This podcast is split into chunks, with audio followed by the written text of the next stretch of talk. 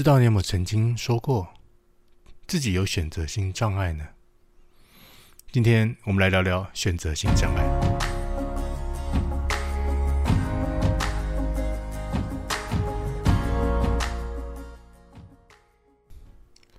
欢迎收听《战国理论》，我是小峰。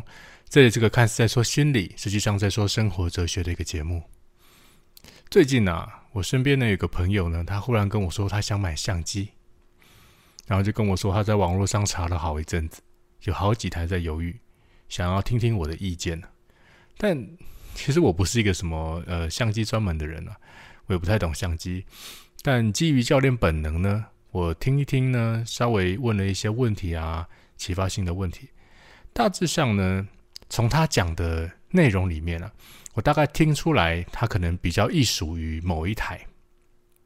于是我就问他说：“你听起来还蛮想要这一台的，你怎么看？”这个人呢，开始他选择性障碍的文明病。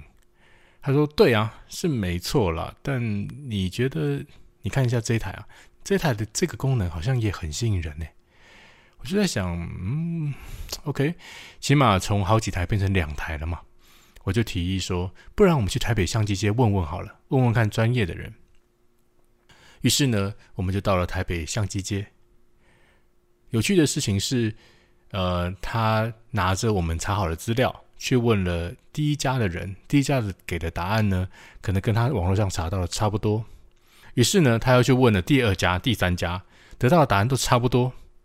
其实我在想啊，其实差不多了吧。既然都听到两三个人讲一样的东西了，但这个人呢就不死心。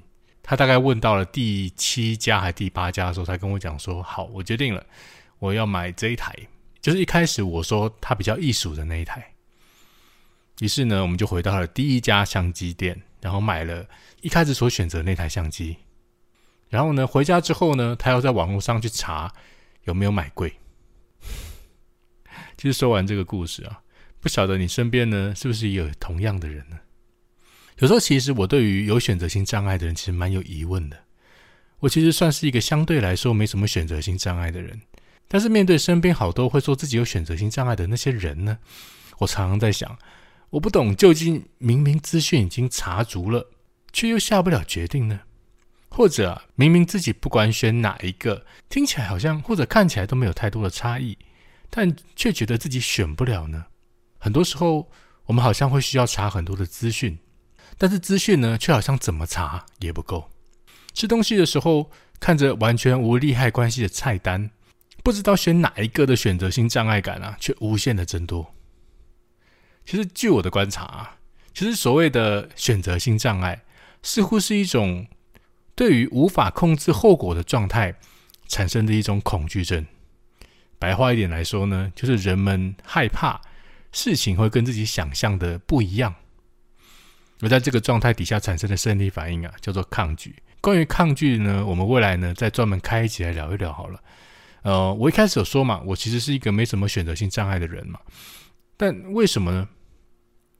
我注意到我的选择方式有一套专门的处理逻辑啊，而且我其实是一个不太喜欢尝鲜的人，除非直觉作祟。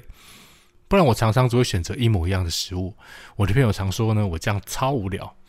但是你知道，比起去踩一些不一定好吃的餐厅，其实我宁愿在这一餐底下是可以舒舒服服吃饭的。